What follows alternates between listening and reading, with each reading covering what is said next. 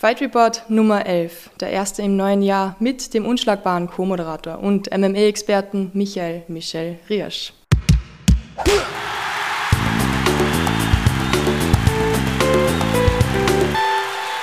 Hi Silvana, hey. Wie geht's dir? Ich kann nicht klagen. Mir geht es wirklich ganz gut. Also Training ist hart, Training ist viel, aber das ist das Leben, das wir uns ausgesucht haben. Eben, schönes Leben, finde ich halt. Könnte schlimmer sein. Ja, vor dem Laptop sitzen den ganzen Tag ist schlimm. du, wie schaut's denn aus mit deinem Kampf? Du kämpfst ja bei der NFC und ich habe gelesen, die haben den Kampf verschoben auf 2. April. Ja, ja, das ist halt immer noch diese unsägliche Sache. Und dann hat das Land Nordrhein-Westfalen offensichtlich beschlossen, es dürfte nur ohne Zuschauer stattfinden im Februar. Ja. Und darauf hat, glaube ich, niemand mehr Bock. Und dann haben wir gesagt, okay, jetzt ist mal 2. April das Datum. Schauen wir, was passiert. ja. Ich trainiere, ich bin ready. Düsseldorf. Düsseldorf ist halt, ist wahrscheinlich ein bisschen geiler, weil es seine Stadt noch ist. Das heißt, es ist noch mehr Stimmung dann. Mhm. Wenn sie noch weiter nach hinten schieben, kann ich es befürchtungsweise nicht machen, weil ich danach in der Slowakei kämpfe. Also das, was ich schon vorher ausgemacht habe. Aber schauen wir mal. 2. April ist weit genug weg, dass es realistisch sein könnte. Ja. Kämpfst du dann im Mai wieder? Ja, das äh, überlegen wir gerade mit denen zusammen, ob wir es ähm, dann auf Juli verschieben oder ob wir es. Es wären sechs Wochen von 2. April auf den, was 15. Mai ist, glaube ich. Kann sich gut ausgehen, kann aber natürlich auch, wenn es Verletzungen gibt, also ja. Am 4. Mai hat sich kein Kampf ergeben. Na, ist alles ein Jammer. Schade, kein Star Wars Verkleidung. 4. Mai ist dieses Jahr aber, glaube ich, auch einfach ein, ein Wochentag. Na, ein Schatz. ja, nein, man kann, du, Finde deswegen, man muss diese Dinge nützen, wenn sie da sind. Ja. Allerdings, wir nützen auch die Zeit und sprechen heute über UFC Fight Night. Die erste in dem Jahr. Wir haben, kann man gleich mit dem Hauptkampf starten, oder? Das wird mich heute am meisten interessieren.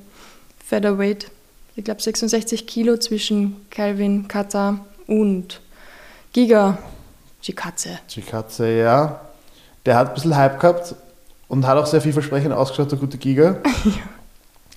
ja, wie es halt so oft ist, hat er ziemlich aufs Maul bekommen. Das war echt hart. Ich mein- das war ja nur, nur schön ausgedruckt, ehrlich gesagt. Also Auch, auch die Fotos nachher, es hat, es hat mich ein bisschen erinnert. Ich würde sagen, es, er wurde nicht ganz so schlimm verprügelt wie der Ketter vom Holloway, ja. aber weit entfernt war es nicht. Ja, das hat Das- der Bisping gesagt, dass ein Jahr davor Keita genau gleich ausgeschaut hat. Ja, das ist ein harter Sport. Ja, Das sind harte Jungs und der hat es richtig aufs Maul gegeben. das war Schlachtfeld danach das Gesicht. Und an manchen Tagen bist du der, bist du der Ketter im einen Kampf und am nächsten bist du der andere.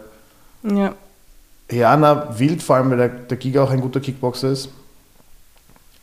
Aber ja, aber er hat im, im Stand-up schon so viel kassiert. Also Ja. diese Spinning Elbows und alles, was er da, was Keita ausgeteilt hat, das war echt sehr schön zum Anschauen. naja, na, der hat, also entweder die haben das vorher sich gut angeschaut und entschlüsselt oder er hat den perfekten Flow gefunden, aber da war nichts zu machen Ja, für den armen Georgier. Ich meine, er wird er wird's überleben, der wird zurückkommen, ja, aber es war schon stellenweise nicht mehr so schön anzuschauen. Das war's. Vor allem, ja, die sind beide 33, aber ich habe gedacht, Giga schaut aus wie 40 irgendwie. habe das Gefühl gehabt und danach sowieso noch 10 Jahre älter. Aber Kata mit seinem Fight-Record 23,5 habe ich da stehen. Hoffe, das stimmt immer noch. Das ist nicht schlecht. Jetzt. Na, Mhm. schlecht ist anders. Das ist echt 23 ziemlich, ziemlich gut. Ja, vor allem auch gegen starke Leute. Mhm. Das ist auch immer wichtig. Und hast du gewusst, dass ähm, Kata schon mit 19 damals mit die Diaz Brothers getrainiert hat? Na, wusste ich gar nicht. Nee, hat Aber das ist er nicht Kanadier oder ist er nicht Kanadier und sowas? Ah, das glaube ich schon, ja. Aber ich weiß nicht, der hat gesagt, er ist mal Westkust runtergefahren und hat dort einmal ein paar Tage mit denen trainiert und geschaut, wie da das Leben von denen halt ist. Und er war völlig überfordert, weil die einfach um eins in der Früh trainiert haben. Und er gesagt hat, ja, man wird sich wahrscheinlich se- selbst belügen und sagen halt, wenn man sagt, dass die Jungs halt wirklich alle so trainieren, aber es gibt sicher irgendwo auf der Welt Leute, die um eins in der Früh trainieren. Hat er gesagt. Und er hat noch dazu geschrieben, dass er ungefähr drei blutige Nasen pro Tag gehabt hat, wie er mit ihnen trainiert hat. Das kann ich mir sehr gut vorstellen Mhm. bei den Diaz Bros. Also sowohl, dass sie nicht zu unter Anführungszeichen normalen Zeiten trainieren. Also, wobei, wir diskutieren das auch, jede Kampfvorbereitung. Wir sind so, hey, wir könnten die letzten Sparrings auch am Samstag um 10 oder um 11 machen, wenn auch Ja. die Kampfzeit wäre.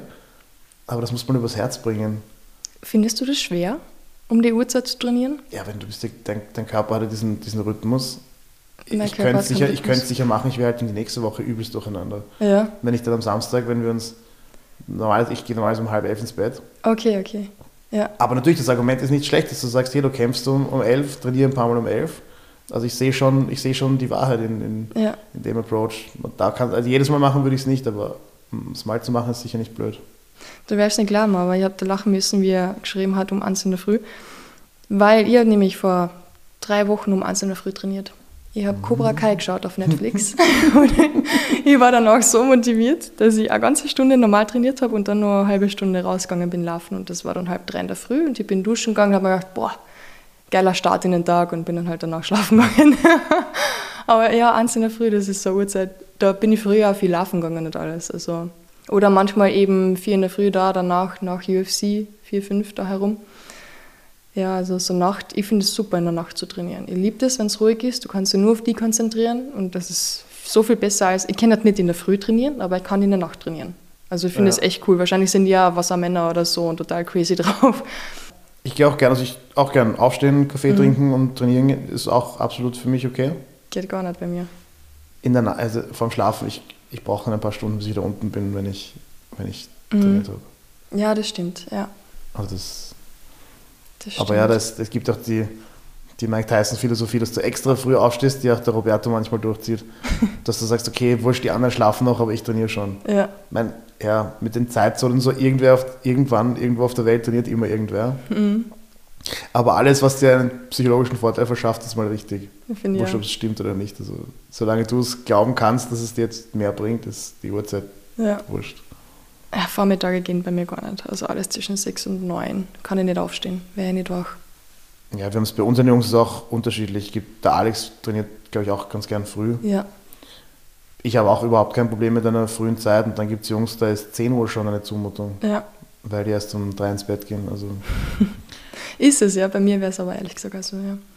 Bin auch letzteres. Du, aber zurück zu unserem Kata. Äh, die erste Runde, hast du da diesen missglückten Kick gesehen von Chikatze? Da habe ich mir kurz gedacht, oh Gott, ist das jetzt schon der Anfang vom Ende? wo den Gigakick zünden wollte. Genau, und dann ist der aber so daneben gegangen und Kata hat ihn dann am Boden geslammt und eigentlich dominiert. Das ist halt auch die Gefahr, wenn du diese eine geile Technik hast und sagst, okay, das ist mein Ding, ich mache die immer. Ja, Die Leute schauen das halt auch auf dem Level. Und wenn einer 30 Kämpfe hat, der hat sicher auch ganz gute Trainer und Trainingspartner, dann stellt sich der da hin und macht das tausendmal. Mhm. Schwierig. sehr schnell Schwierig, gegangen. das Ding dann noch reinzukriegen. Ja, aber es war total cool zu sehen, dass Kata so gewechselt hat zwischen die Auslagen. Einfach mal den Stand gewechselt zwischendurch, damit er halt die Kicks von ihm besser wegstecken kann. Ich muss gestehen, ich habe den Kampf gar nicht so auf einem technischen Level gesehen. Mhm. Mich hat das dann total reingesaugt, was das schon wieder für eine üble, traumatisierende Schlägerei ist. Echt? Ich Also habe nur geschaut, boah, ist das schön. Hey, schau, da wechselt er wieder. Urschön. Oh, nicer Elbow. ja, mich, hat, mich hat die Gewalt dann vereinnahmt. Okay, okay. Oh, dass du das sagst als Kämpfer und ich habe das mal anders gesehen, ja. Finde ich witzig. Oft kann ich Kämpfe gar nicht genießen, weil, Mhm. weil ich zu sehr drinnen bin und mir denke, okay, wie macht er das jetzt und, Ja. und, und was macht er und so. Das war einer von denen, wo ich wo ich es einfach laufen lassen konnte. Ja, aber passt da, oder? Für das schaut man so. Ist ja wurscht. Kann man einmal so anschauen. Ja, und auch du zum Beispiel Cobra Kai gesagt hast, bei Filmen ist es auch ganz schwer, wenn da gekämpft wird, Ja. fällt man sofort rein in das, okay, macht er das richtig, ist das korrekt? Ja. Man kann es dann oft gar nicht genießen. Ja, aber bei Filmen, da verzeih ich denen ein bisschen. Weil ich schon so viele schlechte Kampfsportfilme gesehen habe, dass ich mir denke, okay, ist wurscht, weißt du was, das ist gar nicht so schlecht. Lass dich drauf ein, ist okay. ist zwar echt unrealistisch, aber passt schon. ja, ist nicht so schlimm. Ja, weggesteckt hat er einen Hocker, wie du schon gesagt hast. Also, ja, hat mir echt, also der, der Jab von Kata, das war Wahnsinn. Der ist ein guter Boxer. Der Man war echt gut. Ja, Auch wenn der Holloway ihn ziemlich outboxt hat, ja. heißt nicht, dass der deswegen schlecht ist. Hätte man nicht gedacht. Also beim ja, Max Holloway damals ist mir das gar nicht so aufgefallen, dass er so gut ist, ehrlich gesagt. Da muss, ich meine, das MMA funktioniert nicht so ganz, da muss man sich vor Augen halten, okay, dann hat der Holloway den armen Calvin so verprügelt, Ja. dann hat der den Giga so verprügelt. Und da musst du dir überlegen, wie sehr der Giga mich verprügeln würde. Und wenn du dann den Rückschuss ziehst, was der Max Holloway mit Ja. mir machen würde, das da ganz bittere Gedanken sind das. Und dann siehst du wieder den, den Poirier, wie er den Holloway fetzt.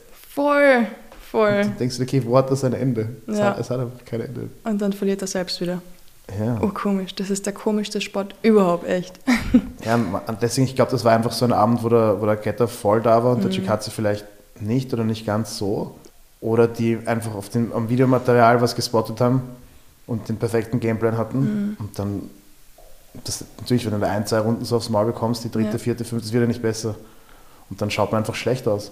Dann Ja. kann auch ein wirklich gut, Weltklasse-Mann wie der Giga Chikadze schaut dann einfach irgendwann an irgendeinem Punkt, schaust du dir an und denkst dir, Ja. "Ah, das wird nichts mehr. Das hast du bei der Körpersprache schon gesehen, nach Mhm. der ersten Runde. Ja, wenn du solche Fotzen kriegst, das ist. Oh, Vor allem die Ellbogen. Boah, ich weiß gar nicht, wie viele dabei waren. Die waren echt Und es mega. Ist, es ist ja auch, der, er probiert Sachen, wird immer bestraft. Das, alles, was er Ja. angreift, wird zu Scheiße. Und umgekehrt, für, für, für den Calvin, alles, was er angegriffen hat, ist zu Gold geworden. Das ist eine ganz, ganz miese Dynamik. Bist du deppert. Vor allem auch so viele ähm, Boxschläge einfach, die er nicht anbringen hat können, die einfach in die Luft gegangen sind. Ich finde, das ist das Schlimmste. Wenn du schlagst und der kommt nicht an und du hast aber voll viel Power dahinter gesteckt und jetzt ist alles weg. Ganz bitter. Du schlägst, triffst nichts, er schlägt, trifft dich Mhm. Ja. gefühlt jedes Mal. Ja. Also ich habe es nicht gezählt, ich habe die Zahl nicht angeschaut, aber von meinem Gefühl her beim Schauen war es wirklich so, er trifft, der Giga greift an, trifft nichts oder Ja. wird, wird geblockt und immer wenn der Kette einschlägt, geht es einfach rein. Ganz, ganz mies. Ja. Ein anderer Kampf. Ganz, ganz mies, wo du auch sagst, ist jetzt gar nicht auf den Kampf bezogen, aber die arme Caitlin Chokagian hat Mhm. ja auch wieder gewonnen. Ziemlich überzeugende Unanimous Decision. Wollte ich gerade fragen, du hast das ja die Mädels angeschaut. ja, und sie war dann auf der Kampf, die ist technisch schon sehr gut, ja, aber nicht besonders aufregend, sage ich jetzt mal ehrlich. ja, Und ähm, die UFC hat das auch gleich zum Anlass genommen, ihr das John Fitch Treatment zu geben. Und normalerweise, wenn, wenn die den letzten Kampf haben, wird halt verhandelt oder wird entweder verlängert oder sie werden gecuttet oder Dings. Und die haben es jetzt einfach mal, lassen sie jetzt einfach mal warten. Die hat, glaube ich, 10 Wins in der UFC, aber halt kein Finish. mhm. Und das ähm, missfällt dem guten Onkel Dana so sehr, dass sie jetzt einfach mal, man ist aber Top 5 in ihrer Gewichtsklasse und die lassen sie jetzt einfach mal am ausgestreckten Arm verhungern. Das ist voll gemein, oder? Ich meine, das kann es auch nicht sein. Weil die Leistung passt ja wohl. Ja, das ist wieder Sport versus Entertainment. Die Arme. Also weiß nicht, ob die jetzt released wird oder ob die einfach nur den Preis drücken wollen. Oder aber es schon, gibt einem schon zu denken. Ja. Ein anderer Kampf, der dir zu denken gegeben hat. Einen, den ich noch geschaut habe, ich muss, ich muss gestehen, ich war auch im MMA-Winterschlaf dann ein wenig, Mhm. weil die UFC hat im, im Jänner, war das ja die erste Karte nach der Weihnachtspause, Ja, die am 15. 16. Jänner. 16 Uhr. Bei, bei uns wahrscheinlich deswegen, ja. Okay, so. Passt schon, ja. Ist eh wurscht, sorry. Wollte nicht ausbessern. Ist okay. Immer so un unsympathisch, okay, diese Besserwisser. Wenn es um diese Details hier geht, ja, wenn wir das so genau nehmen müssen, wollen müssen. Passt schon. Ähm, und ich habe mich dann noch ein bisschen aufgespart für Ja. heute. Bei einem Kampf, den ich noch geschaut habe, war der, der Charles Rosa, weil ich mit dem bei ATT damals trainiert habe und der auch einen sehr, der auch einen sehr draufgängerischen Kampfstil. Ja. Also der hat auch schon oft Fight of the Night gewonnen, einfach weil es ihm wurscht ist und der bangt. Ja, der hat leider 2 zu 1 verloren, also Mhm. Unanimous Decision über die Zeit, aber auch recht, ähm, recht aufregender Fight. Sehr cool. Vielleicht sollte man den nochmal anschauen, weil ich habe einige gestartet, aber mittendrin habe ich gedacht, weißt du was, ich spule vor, ich will wissen, wie das ausgegangen ist mit Ketta. Habe noch nicht nachgeschaut. Nein, der, der Charles Rosa hat eigentlich nie einen Fadenkampf. Also wurscht, ob er Ja. gewinnt oder verliert, gibt noch keinen Kampf von ihm gesehen, wo ich mir gedacht habe, äh, die 15 Minuten hätte ich besser anders verbracht. Also der ist auch, der ist auch sehr empfehlenswert. Sehr cool. Fürs nächste Mal dann. Du, heute ist ja Samstag. Die Folge kommt am Montag raus und wir werden es nicht mehr schaffen, die UFC 270 reinzubringen mit dem mega coolen Hauptkampf. Das ist unsere perfekte Gelegenheit, Prognosen abzugeben, die sich dann nicht bewahrheiten. Genau, ja, wir können nur verlieren. ja, das wird echt arg. Also deswegen ist ja eh wurscht. Wir reden trotzdem drüber. Ihr könnt es euch dann am Montag noch hören, weil es ist eh wurscht. Die meisten haben es eh dann schon gesehen, den Kampf. Wir auch. Müssen wir eh nicht nochmal drüber sprechen. Wenn es so arg war, dann sprechen wir eh nächstes Monat nochmal drüber. Aber jetzt, sag, jetzt red nicht drum herum, Silvana. Wer, wer glaubst du gewinnt das? Ah, ganz ehrlich, ich wollte es nicht sagen. Sag's, sag's einfach gerade heraus. Ich glaub gehen. Ich glaub gehen. Ich meine, Ngannou ist einfach, also damit wir mal wissen, wer kämpft, also Francis Ngannou gegen Cyril, sagt man da? Cyril, so wie. Cyril Garnet, ich habe keine Ahnung. Er ist, Ja, ich meine, er, es ist er, Französisch, aber ich. aber der- ich weiß nicht, ob der Name französisch ist. Ja, klar. Aber er, ist, er, er kämpft aus Frankreich sozusagen. Es ist eine ganz schwierige Situation hier. Das erkläre ich dir gleich, warum das vielleicht sein Name sein könnte. also, Cyril. Nein, ich sagte, mein, mein erster Instinkt, wenn jemand äh, in Frankreich trainiert und aus Frankreich kämpft, ist den Namen einfach so zu französisieren, so Cyril Garnet. Eben. So, so auf, auf, auf, so wie das- ich glaube, dass es französisch klingen würde. Aber es ist einfach, ich ich weiß nicht, Französisch klingt einfach viel zu niedlich für MMA-Kämpfer. Gut, dass er keinen richtigen typischen französischen Namen hat. Aber was was wäre so ein ganz typisch französischer Name? François. So, Francis Nganou? Ja. François Ganou. Ganou. Na, das wird nicht gehen. Du, aber weißt du, warum er vielleicht so heißt? Ich habe aufgeschrieben, Cyril, also C-I-R-Y-L, Gain, er ist 31, kommt aus Frankreich, hat aber durch seinen Vater Wurzeln auf der Insel Guadalupe, einem französischen Überseegebiet in der Karibik. Das ist ziemlich nah an Amerika. Vielleicht kommt daher das Ganze. Und in seiner Kindheit hat er Basketball und Fußball gespielt und hat sich dann gedacht, er hat zwar eigentlich Talent für Sport, super viel Talent, aber er wollte in den Verkauf und hat Möbel verkauft. Ist dann nach Paris gezogen, weil er fortan so in Westfrankreich gelebt und ist durch einen Freund zum Muay Thai gekommen. Aber stell dir vor, erst 2014. Also der hat von 2014 bis 2018 Muay Thai trainiert und ist dann 2018 ins MMA gewechselt. Wahnsinn. Es ist so eine kurze Zeit und jetzt stell dir vor, Der kämpft so lange wie ich. ja, Acht Jahre. der hat jetzt einen Titel, also wieder mal. Er ist ja eh Interims-Champion. Wo ich noch nicht ganz verstehe, weil Ngannou hat sich ja nicht einigen können damals, den Kampf, wegen, ich glaube gegen Luis hat er gekämpft, aber die sind sich nicht einig gewesen wegen dem Kampf. Ich glaube, es war ihm zu knapp an dem Kampf Mhm. mit, ähm, na, mit Stipe, Miocic. Da Ich glaube, ich glaub, es war ihm zu knapp, das war ihm zu wenig Zeit dazwischen. ja, ja, voll, verstehe. Er hat dann nicht gesagt, er braucht ein bisschen Pause, aber das war ja nicht einmal ein Jahr. Der hat im, im März, glaube ich, den letzten Kampf gehabt gegen Stipe Miocic, wo er ihn besiegt hat Genau, und die den wollten Titel so geholt sechs hat. oder acht Wochen später gleich wieder kämpft und er hat gesagt, hey, Das geht nicht, das ist aber logisch. was ich aber verstehe, Zu 100 Prozent, ja. das, das, das soll der Spaß. Ja, eh, das ist. Und die UFC hat mal wieder den Dödel rausgeholt und gesagt, okay, dann machen wir halt sofort ein Interim. Was wirklich unfair ist, weil oft verteidigen Champions ein Jahr nicht oder, Eben. oder und, und da wird kein Interimsgurt gemacht. Und ich habe das nicht verstanden, weil ich habe gedacht, du hast ein Jahr Zeit, um den Titel zu verteidigen. Aber wie sie da jetzt auf einmal auf die Zeit kommen und dann direkt an Interims, also das habe ich nicht verstanden. ich glaube, die Regel ist, wir machen die Regeln so, wie wir Bock haben, ehrlich gesagt. Ja, Dana White halt. Ja, also, Ja. Voll arg. Ich meine, Ja. ist okay. Es ist in dem Fall löst sich eh ein Wohlgefallen auf, weil es gibt wieder diesen Unification, Mhm. Bout, Champ gegen Interim Champ. Ja. Ist eh wurscht. Ist, sie haben es halt spannender gemacht. Jetzt haben wir zwei Champions. Schauen wir mal, wer wirklich dann der über drüber Champ wird. Aber ja, es ist halt ein bisschen respektlos, finde ich, Ngannou gegenüber. Wenn man da sagt, ja, was was, okay, wir machen halt einen anderen Interims-Champion. Ja, der gute François und die UFC haben ja, haben ja, haben ja eh sowieso Beef. Ja, Ist gar nicht so, wenn, wenn er gewinnt, gibt es diese Championship-Clause, dann wird sein Vertrag automatisch verlängert. ja, Und er würde ja auch gerne boxen. Ich meine, es gibt dieses Gespräch mit äh, wie gegen Tyson Fury boxen. Ich hoffe sehr für ihn und für uns, äh, dass das nicht passiert, Ja, weil das weil- wird ein ganz bitterer Abend. der nächste MMA-Kämpfer, der von einem Boxer, oder? Ja. Nein, schau, wenn, wenn der Deontay Wilder nicht den, den Tyson Fury wegmachen konnte, wie soll, der, wie soll es der Francis machen? Ja, Ich meine, bei aller Liebe und bei aller Wertschätzung, Ja. das wird sich nicht ausgehen. Und ähm, abgesehen davon, dass er, ja, also ich glaube, die einzige Chance, wie er das machen könnte, ist, wenn er verliert, weil dann könnte er sagen, okay, er ist nicht mehr in der UFC, aber dann interessiert der Kampf halt auch wieder niemanden, weil er nicht mehr Champ ist. ja. Also ich befürchte, der gute Francis wird sich mit der UFC irgendwie arra- arrangieren müssen. Au außer dass Cyril nimmt ihm, die, nimmt ihm den Job sowieso weg. ja vor dem habe ich ehrlich gesagt schon ein bisschen Angst.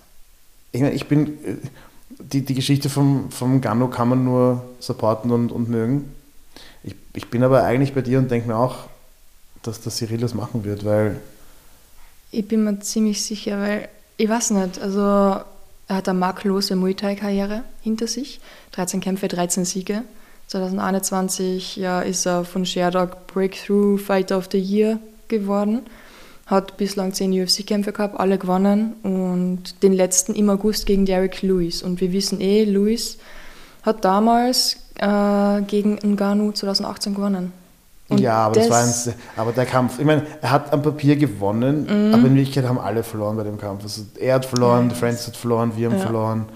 Das war so, da wollten beide, glaube ich, kontern und dann ist nicht, nicht viel, nicht rasend viel passiert. Ja. Gibt passiert auch, ne? Also trotzdem, also schwer zu sagen, aber ich habe nicht das Gefühl, Ja, ich weiß nicht, ich weiß nicht, das ist nur Gefühlssache wahrscheinlich. Weil ich denke mir so, es läuft gerade so gut für Gehen, was soll da jetzt noch schief gehen? Und Ngannou hat schon mal, wissen wir eh, hat 16 Siege, aber drei Niederlagen, der weiß, wie es ist zu verlieren. Er ist jetzt gerade ganz oben, er hat jetzt ein bisschen länger halt auch, ja, sie Pause genommen. Die Frage ist auch, was er in der Pause gemacht hat, weil es Kann ist natürlich schon, schon so, dass der, dass der, dass der Stil, ja.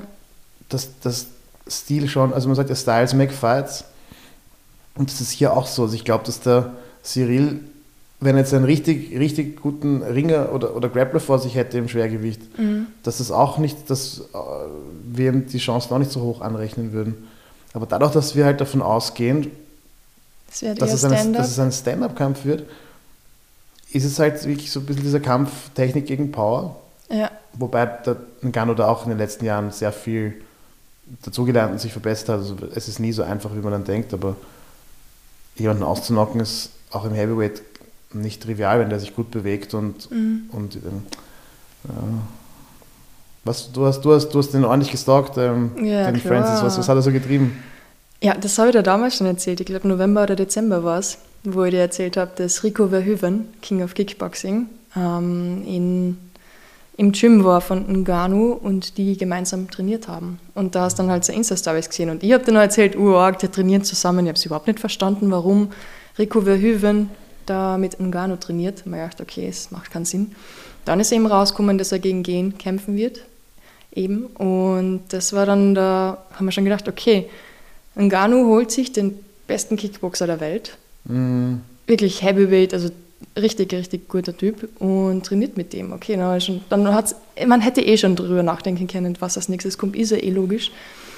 Aber eben, was er dann auch noch gemacht hat, er ist jetzt über Weihnachten daheim gewesen, vor einem Monat in Kamerun und hat dort mit seinen Kumpels äh, Sand am LKW raufgeschaufelt, so wie früher. Also wirklich, er hat gesagt, bestes Training, absolut sein Lieblingstraining. Rocky 4. Ja, genau. Nur ja. halt nicht im Winter. Ja, also er hat nicht einmal daheim wirklich gechillt. Also von dem her, kann er nur top vorbereitet sein, ehrlich gesagt. Aber ja, mein Gefühl ist ein bisschen mehr bei Gehen.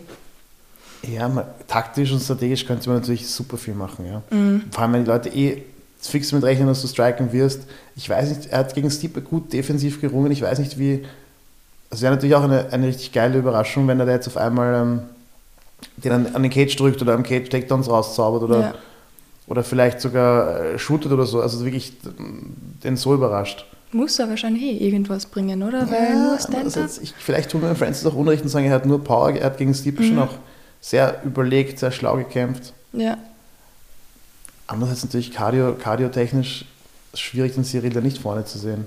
Weil er sich auch, wo, wobei ich auch sagen muss, was, was mich sehr glücklich macht, ich, ich kritisiere die Schwergewichte oft, weil sie halt nicht alle so aus meiner Sicht athletisch sind wie in den niedrigeren mhm. Gewichtsklassen ich meine, es ist auch einfach der Neid, weil wir müssen um jedes, jedes halbe Kilo uns in die Hosen machen, dass wir ja die ja. Gewichtsklasse perfekt ausfüllen. Und die Jungs genießen die Freiheit dann manchmal. Und das ist aber mal so ein Schwergewichtskampf, wo einfach beide wirklich voll zerlegt ausschauen. Also richtig, richtig, richtig in Form, richtige, richtige Athleten. Ja. Richtig einfach natürlich große, schwere Typen. Richtig groß, 1,93, 119 Kilo im ja. Ja, und das Cyril schaut eigentlich auch ein bisschen aus wie der, wie der Joshua, finde ich. Ja, gell. Ein bisschen so, ich so den, den Joshua ja. Body. Also es ist sehr beeindruckend. Ja. Physisch beide. Ist auf jeden Fall ein. Bin, bin sehr gespannt auf den Kampf. Ja, ich freue mich schon extrem. Es ist echt schade, also, dass wir danach nicht drüber sprechen, weil wir haben ja beide so viel Arbeit. Aber was ich auch cool gefunden habe, äh, das Interview zwischen Ngannou und Megan Olivi. Die sind davor eben vor, ich glaube, letzte Woche oder vorletzte Woche mal zusammengesessen und wenn man ihn so sitzen sieht, neben Megan Olivi, sie ist ja super klein und voll lieb, ähm, aber er hat so geredet und ist gesessen wie so ein kleiner Schuljunge. Also es war so lieb und sei, er hat zwar tiefe Stimme, aber total ruhige und sehr freundliche Stimme. Also es war wirklich, ich mir gedacht, ma, ist irgendwie voll lieb. Obwohl er immer ein Heavyweight, ja. Der ist ein, er ist ein Killer. Ngannou halt eben. Megan hat dann Ngannou halt gefragt, ja, wie das halt war letztes Jahr, wie er den Titel gegen Stipe Miocic halt gewonnen hat. Was ihm da davor, bevor er da den Titel gekriegt hat, halt durch den Kopf gegangen ist und was seine Erinnerungen dran sind. Und er hat dann erzählt, dass er halt im Locker Room war, sich aufwärmt hat Und dann ist ihm plötzlich eingefallen, dass jetzt alle in Afrika um vier in der Früh vorm Fernseher sitzen werden, ihn zuschauen werden und dass er eigentlich nicht mehr nur für sich kämpfen wird, mm. sondern für alle kämpfen muss. Und das hat ihn dann sehr, sehr motiviert und halt auch ja, ein bisschen Druck gegeben, aber er hat halt gewusst, okay, er kämpft nicht mehr nur eben für sich. Und dann hat es halt danach, nachdem er Champion war, ist eine fette Party gegeben, natürlich in Kamerun, mit einer Parade und alles. Und das war total nett, weil er hat gesagt, jedes Gesicht, das er gesehen hat, er hat sich total hineinversetzen können in, in die Menschen. Also, weil er selbst einmal jemand von denen halt war. Er hat gesagt, er hat Tausende dort gesehen, hat sich zu jedem Einzelnen verbunden gefühlt und er hat die Energie fühlen können, ihre Träume und den Stolz von ihnen. Schon sehr schön. Total schön. Aber er natürlich aber auch mal einfach ein Junge in, in Kamerun im Dorf mit großen Träumen. Ja. Und ich kann mir vorstellen, dass es wenn du so jemanden siehst, der es geschafft hat, dass das unglaublich inspirierend ist. Voll. Er hat da gesagt, dass dort alle den gleichen Background eigentlich haben, die gleichen Herausforderungen und Probleme. Und er war einfach nur stolz darauf, dass er beweisen hat können, dass es wurscht ist, wo du startest, dass es nur darauf ankommt, wo du halt dann wirklich das alles beendest. Also eine starke Message. Volle, ja. Also, ja. Er ist ja der erste afrikanische Heavyweight Champion. Hat es auch noch nicht gegeben davor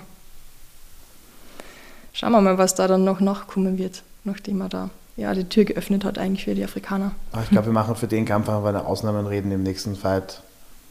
Recap. Eigentlich ist es, der, der, der Kampf natürlich komplett äh, in der ja. Mitte gefangen. Ja? Er ist es zu spät für diesen. Ja. Aber vielleicht gönnen wir mal eine Ausnahme und nehmen ihn im Februar nochmal dazu. Ja? Das wäre cool. Ja, schauen wir mal, wie er ausgeht. Aber wir werden so so drüber reden. Wir, wir kennen uns eh. Wir kennen, eh, wir kennen eh nicht anders. Ja. Du, was haben wir denn eigentlich noch? Es gibt ja noch einen zweiten Titelkampf auf der Karte. Ja, erzähl. Zwischen dem guten Brandon Moreno und dem Davison Figueredo. Mhm. Das ist tatsächlich der dritte Kampf der beiden. Steht 1-1. Schauen wir mal. Bis der Gott. Schauen wir mal. Die Was Entscheidung. Ja. Kann dir absolut nicht sagen, wer gewinnt. Mhm. Ich habe im Internet so, hört man munkeln, ähm, dass viele glauben, dass der Moreno, weil er den zweiten gewonnen hat, auch den dritten gewinnen wird. Mhm. Das scheint so ein bisschen die ähm, MMA-Weisheit zu sein. Es gibt aber einfach nicht genug Trilogien. Also ich habe für meine Masterarbeit mir auch Rematches angeschaut. Ja, echt es cool. Gibt nur, es gibt also die, die Anzahl an Trilogien kannst du ähm, nicht mehr ganz mit, aber mit deinen Fingern und Zehen kannst du es abzählen. Ja. Das heißt, ist die Datenmenge einfach so klein, dass du da statistisch nichts, kannst du keine Aussagen darüber treffen. Das ist schon ziemlich spekulativ. Ja, schauen wir. Ich glaube, der Weightcut ist für den Figueredo sehr schlimm. Mhm. Weiß ich nicht, auch natürlich ein, ein Risikofaktor. Ja. Der gambelt da, glaube ich, jedes Mal mit seiner Gesundheit und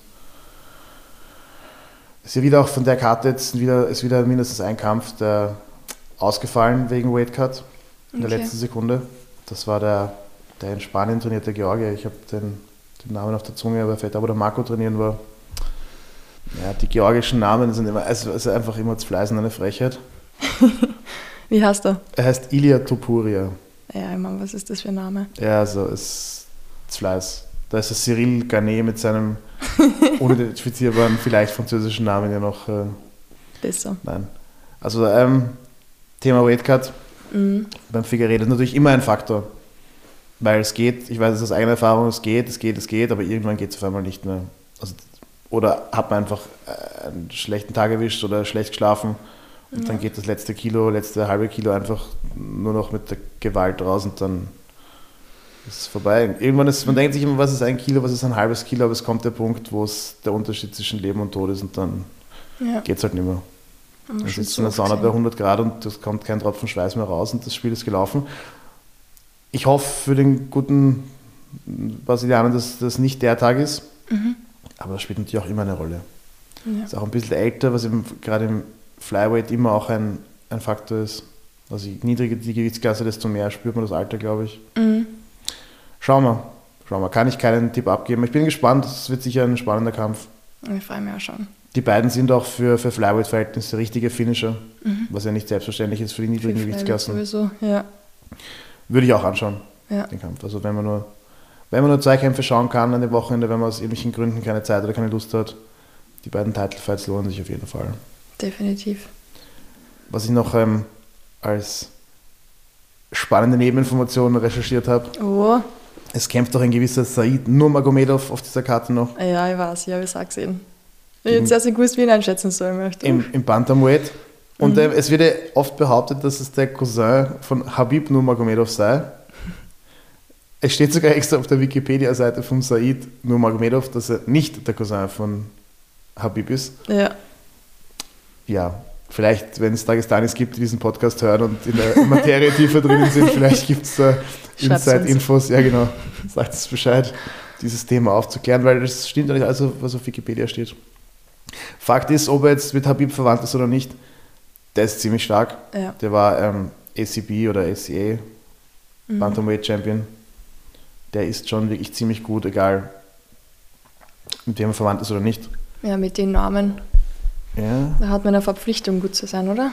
ja. Ich glaube, der muss, der kann gar nicht anders. Ja. Nein, Sonst aber er der, Probleme auf der anderen Seite. der ist auch wirklich ziemlich gut. Ja. Also den muss man im Auge behalten. Da habe ich ja gesehen, ähm, UFC hat, glaube ich, so eine Umfrage gemacht, ja, welche Kämpfer halt an dem Wochenende also gewinnen würden, was das so der oder der. Hm. Dann kannst du ja abstimmen. Und bei dem waren, glaube ich, pff, ich weiß nicht mehr, so um die 60 Prozent waren für ihn. Wo man gedacht habe, okay. Oder war es sogar noch mehr. Also es war ziemlich, oder was, ich glaube, der andere vielleicht gar nur um die 20 Prozent gekriegt von den Stimmen. Das war sehr eindeutig halt. Ja. Ja, muss nicht immer stimmen. Eh. Also sowohl wir, die unter Anführungszeichen Analysten, als auch die Fans haben Tja. oft wirklich schlimm Unrecht. Wir sind ja schon so oft enttäuscht worden. Ja, das ist das Schöne an dem Sport, das ist das Schlimme an dem Sport. So, Silvana, nachdem MMA im Jänner ruhig war, Ja. habe ich mir extra viel Zeit genommen, um einen Classic zu recherchieren, Oh, damit auch du, junge, junge Hüpferin, ein bisschen MMA-Erziehung genießt hier cool. und auch die Fans, die noch nicht zu lange dabei sind. Ja. Und zwar reisen wir zurück ins Jahr 2011. Ein UFC-Kampf im Halbschwergewicht Okay. zwischen einem gewissen Dan Henderson und Mauricio Hua. Hendo. Cool. Er, Hendo war damals schon 41 Mhm. Wow. und Shogun hat damals gerade, ich glaube, er hat gerade den Titel verloren, er war davor, also hat noch nicht wieder zurückgewonnen, hat ihn gerade verloren. 29 Jahre alt, das war aber noch der geile Shogun. Das Ah, war da, wo krass. sein Körper ihn noch nicht im, komplett im Stich gelassen hat. Ich würde jedem empfehlen, der den Kampf noch nicht gesehen hat, er ist in, in fast jeder Top-MMA-Fights All-Time-Rangliste ist der recht hoch. Spoilt euch nicht. Das ist einer von den Kämpfen, die, Ja. der geht so oft hin und her. Man weiß wirklich bis zum Ende nicht, ähm, wer wird gefinisht, wer wird nicht gefinisht, geht das über die Runden, geht das nicht über die Runden, wer das gewinnt. Ist ein richtig, richtig geiler Kampf. Ja, kann ich euch nur echt empfehlen anzuschauen. Ich kann euch nur so viel spoilen, beide haben nach dem Kampf 180 Tage Sperre von der Kommission bekommen. Das heißt, äh, fast ein halbes Jahr hat die Kommission gesagt, sollen die nicht kämpfen. Ich glaube, es hat auch bei beiden tatsächlich fast ein Jahr gedauert, bis sie danach wieder gekämpft haben. Boah. Also die haben richtig zu unserem Entertainment und für ihre Ehre ihre Gesundheit nicht nur aufs Spiel gesetzt, sondern auch geopfert. Ja, ist, würde ich sagen, eine der letzten richtig geilen Performances vom Hendo auch gewesen. Damn. Du, Krank, krank, der, der gute Mauricio hat anscheinend so viel Ringen trainiert für den Kampf, dass er sich dann im Kampf auch einfach gedacht hat, okay, vielleicht ringe ich einfach mit dem Ringer. Und es hat stellenweise gar nicht schlecht funktioniert, würde ich sagen. Stellenweise ist es nicht gut gelaufen, stellenweise recht überraschend gut. oh Mann. Ja, das passiert auch in der Vorbereitung. Manchmal denkt man sich, da hat man so viel Striking trainiert gegen den Striker, dass man dann auf einmal im Kampf sich denkt, okay, hauen wir uns einfach. Ja. Ach Gott. Ja, aber ich bin immer der Meinung, stärken, stärken. Ja, du schau dir den Kampf an und ähm, sag uns nachher, ob du diese Entscheidungen auch so getroffen hättest. Ja. Es war nicht so wie, wo Rumble gegen DC gekämpft hat und Rumble auf einmal diesen Takedown versucht und das grandios scheitert. Das ist schon ein bisschen besser gelaufen als das. Wie gesagt, tut euch den Gefallen, wenn ihr den Kampf nicht gesehen habt. Schaut euch nicht das Ergebnis an. Straight einfach den Fight. Es ist wirklich, ähm, ich werde euch auch gar nicht sagen, wie lang, weil sonst spoil ich da schon irgendwas. Ist wirklich einer der besten. Also technisch anspruchsvoller, geiler Kampf. Aber es sind einfach zwei wirkliche Legenden, die bis, ich würde sagen, fast zum Tod kämpfen. Ich habe es ja gerade im Laptop eingegeben, damit ich es nicht vergiss. Und da steht dabei UFC Hall of Fame Fight. Also, Ja, ja, nein, also der ist auf jeder, auf jeder Rangliste ist der drauf. ja. Der ist immer im Gespräch, bester Kampf all time und so. Der ist wirklich, das ist ein richtiger, richtiger Burner. Und der ist schon, er ist schon ein bisschen, er ist schon alt, das ist ein bisschen sozusagen, er ist schon 10, 11 Jahre her. Mhm. manchmal bei den ganz alten Kämpfen, die haben halt historischen Wert, sind jetzt aber technisch nicht mehr auf dem Level, das wir von heute gewöhnt wären. Ja. Der Kampf hätte auch gestern sein können, der wäre trotzdem geil gewesen. Also Also ich habe gesehen, da gibt es einen, einen zweiten Kampf von denen auch noch, hä? 2014. Also anscheinend haben sie sich gleich nochmal ich gegeben. glaube, es war bei einer von den Fällen, wo das Rematch dann nicht annähernd an das Original hereingekommen ist, Ja. wenn ich das richtig in Erinnerung habe. Okay. Also Aber- nicht so ein lauter Fight. Wer, ihn- verpasst, auch wenn ihr, ihn- wenn ihr ihn damals gesehen habt und lange nicht mehr gesehen habt, Mhm. ich habe ihn, glaube ich, dreimal schon gesehen und er ist wirklich, es ist so ein kranker Kampf, dass es keine Minute verschwendete Zeit ist. Wie gesagt, Hendo, eines von meinen persönlichen Idolen auch, Mhm. 41 damals, dass alte Männer so kämpfen können. Es gibt, gibt, mir, gibt mir groß, so wie, so wie der gute Ngannou den Jungs in Kamerun Hoffnung gibt, dass sie es aus der, aus der Sand, Sandmine schaffen können, gibt mir der Hendo Hoffnung, dass ich auch als alter Mann noch Leuten richtig gut aufs Maul hauen kann. Unglaublich, ich habe gar nicht gewusst, dass der schon 51 ist. 41. Naja, jetzt ist er Ach so, 51. äh, ja. ja, nein, das Aber das ist arg. Da steht 24. August 1970, hat er Geburtstag. ja, Der- Ich kenne ihn, die, er fühlt sich für mich einfach jünger an. Das Ja, heißt, ist ob er so- vor ein paar Jahren kurz retired ist oder so. er ist so Papa-Alter, Ja, aber er würde im Training sicher auch noch auf der Matte gut aufräumen. ja, Wenn man sich jetzt denkt, okay, ich mache locker mit dem alten Herrn beim Ringen, ja.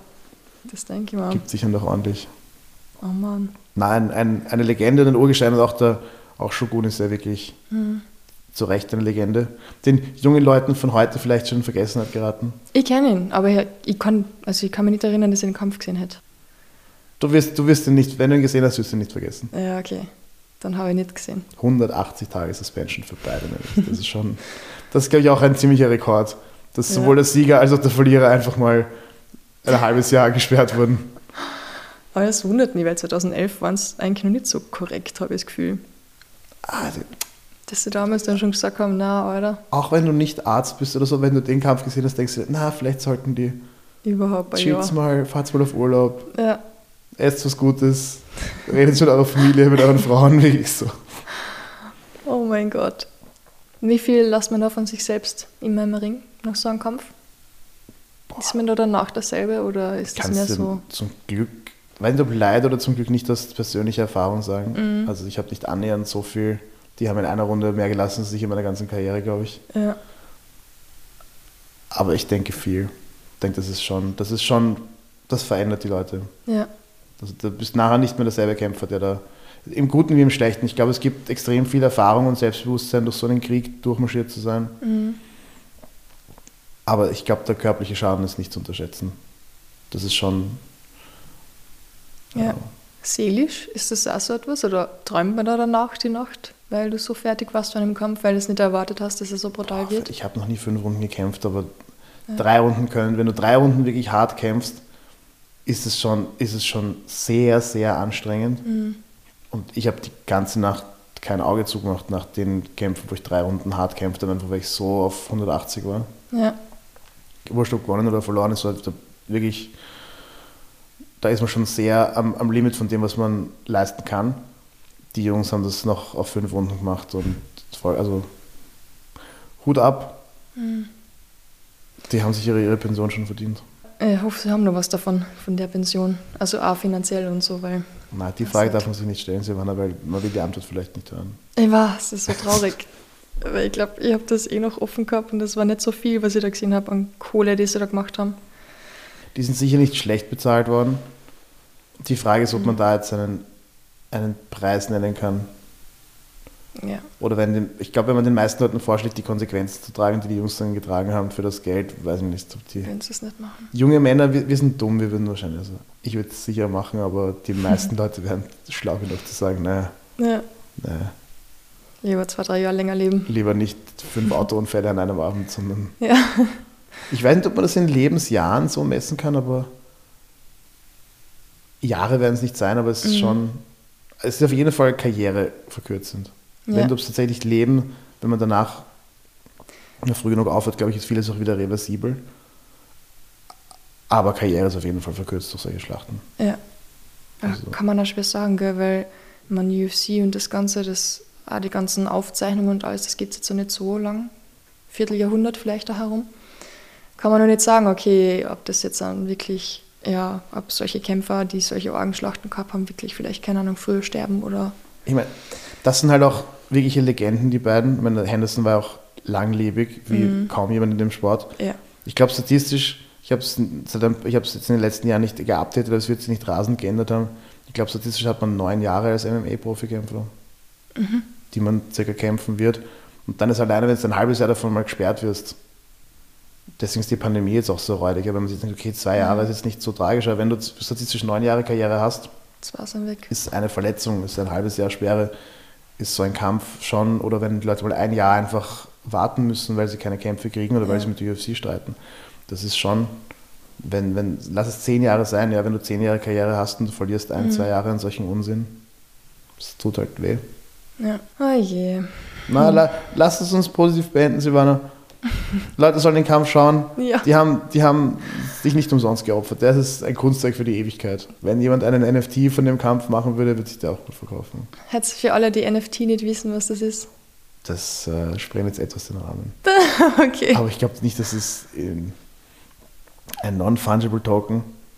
Mhm. Ähm, ja, es ist dann ein Kunstwerk, Ja. das elektronisch existiert und das über die Blockchain sozusagen gesichert ist. So wie Bitcoins und ähnliche Kryptowährungen über die Blockchain halt gesichert sind. Okay. Reden wir über noch was Einfacheres für uns. Und zwar noch abschließend unschlagbare Hobbys. Und da wird der Serial Gain eigentlich ziemlich gut reinpassen, denn hast du gewusst, der hat ein Talent für Fotografie. Das habe ich noch herausgefunden beim Recherchieren. Ihr müsst unbedingt einmal ähm, den Instagram-Account abchecken von Serial Gain. Unglaublich schöne Fotos. Also wirklich richtig Und du glaubst, er macht die selber oder lässt er seine Frau? er macht es machen? selbst. Er macht es selbst. Ihr gesehen, wie er mit der Fotografie, also mit der Kamera da steht und Fotos schießt. Und die Fotos, die er gemacht haben, waren wirklich schön. Werde er dann nachher ein paar sagen. Richtig, richtig lässig. Und ja, also, weil es hat nicht jeder so ein Talent und so ein Auge für Fotografie. Also ich finde das echt nicht, nicht einfach. Aber der hat das anscheinend, ja. Nein, also Bildkomposition und, und Belichtung und so. Das ist, Super eine, es schwer. ist schon, manche Leute sagen das so flapsig und so, ja, jeder kann Fotos machen. Mhm. Es schaut halt nicht bei jedem gleich aus.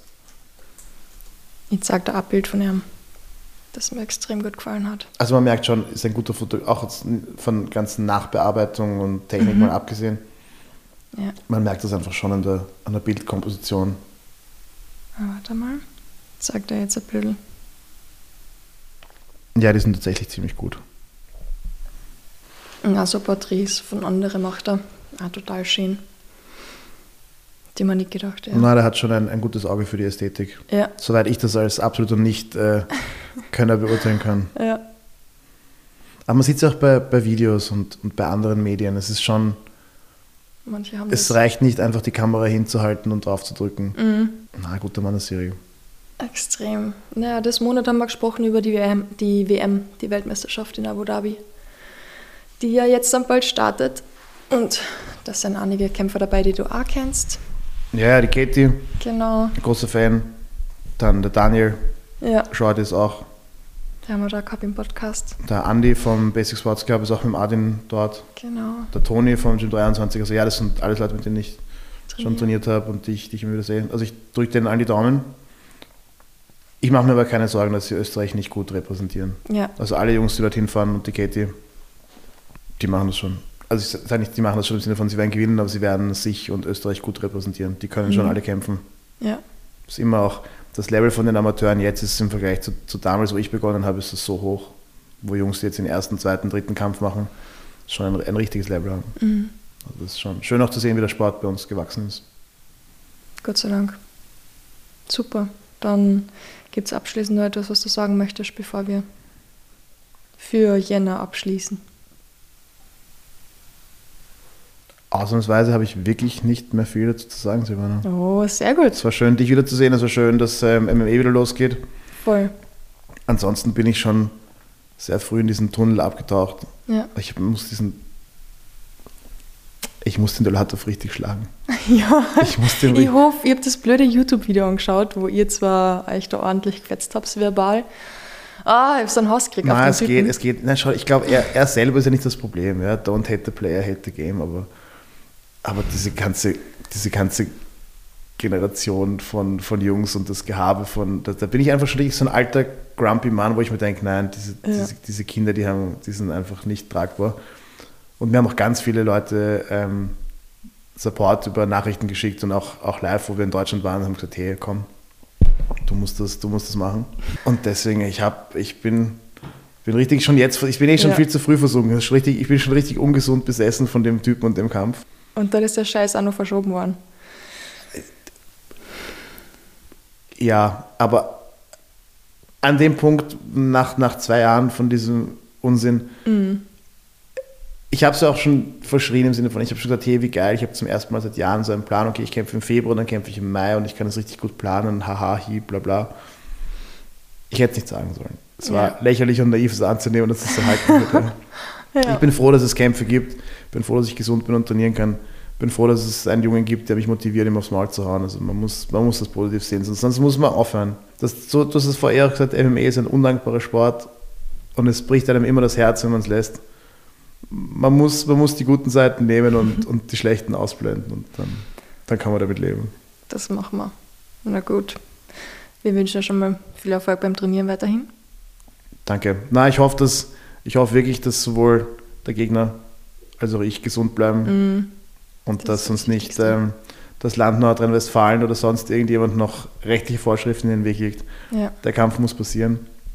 Das wäre sonst enorm unbefriedigend. Ja das hat so Tony Habib-Level Unbefriedigung, wenn das nicht stattfindet oder wenn es erst 2024 stattfindet. Ja. Vor allem ging es so an. Na gut, so, allen anderen viel Erfolg bei der WM. Jungs, Katie, viel Erfolg. Ich, wir glauben an euch. Genau. Und bin schon gespannt, ihr Herz ist am Montag, aber ich hoffe, euch hat die UFC 270 gefallen.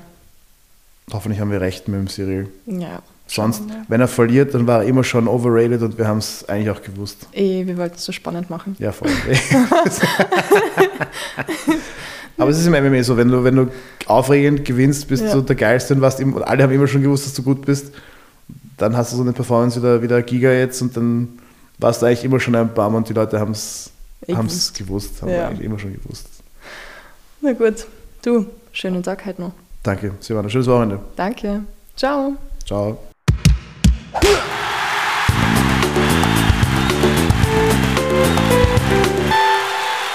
Das war Podcast Folge 46, Fight Report Nummer 11 mit Michael Riersch. Die österreichischen MMA-Kämpfer sind jetzt bereits in Abu Dhabi, kämpfen bei der WM und dabei wünschen wir Ihnen und dem gesamten Automaff-Team ganz, ganz viel Erfolg. Nächste Woche geht es weiter mit einem neuen Monatsthema. Wir haben es schon ein bisschen angekündigt in dieser Folge. Unschlagbare Hobbys. Ihr könnt schon mal gespannt sein, wen wir da alles einladen werden. Bis dahin hoffe ich, dass ihr alle schon UFC 270 gesehen habt. Wer es jetzt noch nicht gesehen hat, der ist hoffentlich nach dieser Folge gut drauf eingestellt. Und wer noch immer nicht genug hat, der sollte sich unbedingt den UFC Hall of Fame Fight zwischen Dan Henderson und Mauricio Shogun Rua anschauen. Michelle hat damit nämlich nicht zu viel versprochen. Ansonsten kann ich euch nur noch eine wunderschöne Woche wünschen, viel Gesundheit und bleibt unschlagbar ehrlich.